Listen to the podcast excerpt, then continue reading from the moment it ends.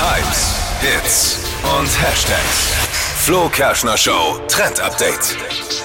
Der Hashtag Internal Shower geht gerade auf TikTok viral und dabei geht's um eine innere Dusche, so nenne ich es mal. Mehr Klingt als, eklig. Ja, klingt erstmal eklig. Mehr als 46 Millionen Mal wurde der Hashtag jetzt schon angeklickt und diese innere Dusche ist so was ähnliches wie so Detox.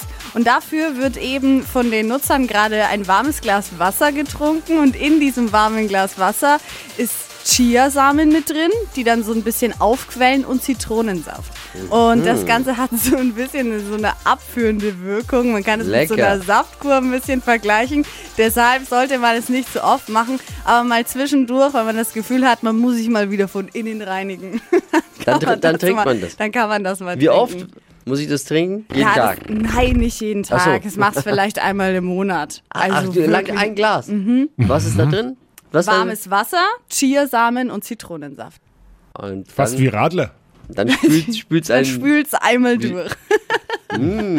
Ja.